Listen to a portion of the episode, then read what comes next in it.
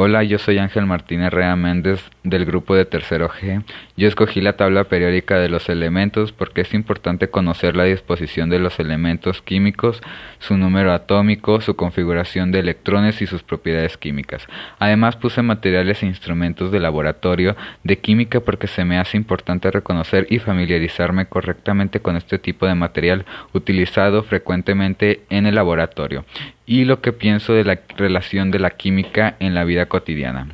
La química es parte de nuestra vida, ya que está presente en todo lo que hacemos todos los días, por ejemplo la variedad y calidad de los productos que usamos para el aseo personal, alimentos enlatados, medicamentos para nuestra salud, así como en la belleza de un rostro existen y mejoran gracias al estudio de la química, entre muchas otras cosas, y esta es mi participación, gracias.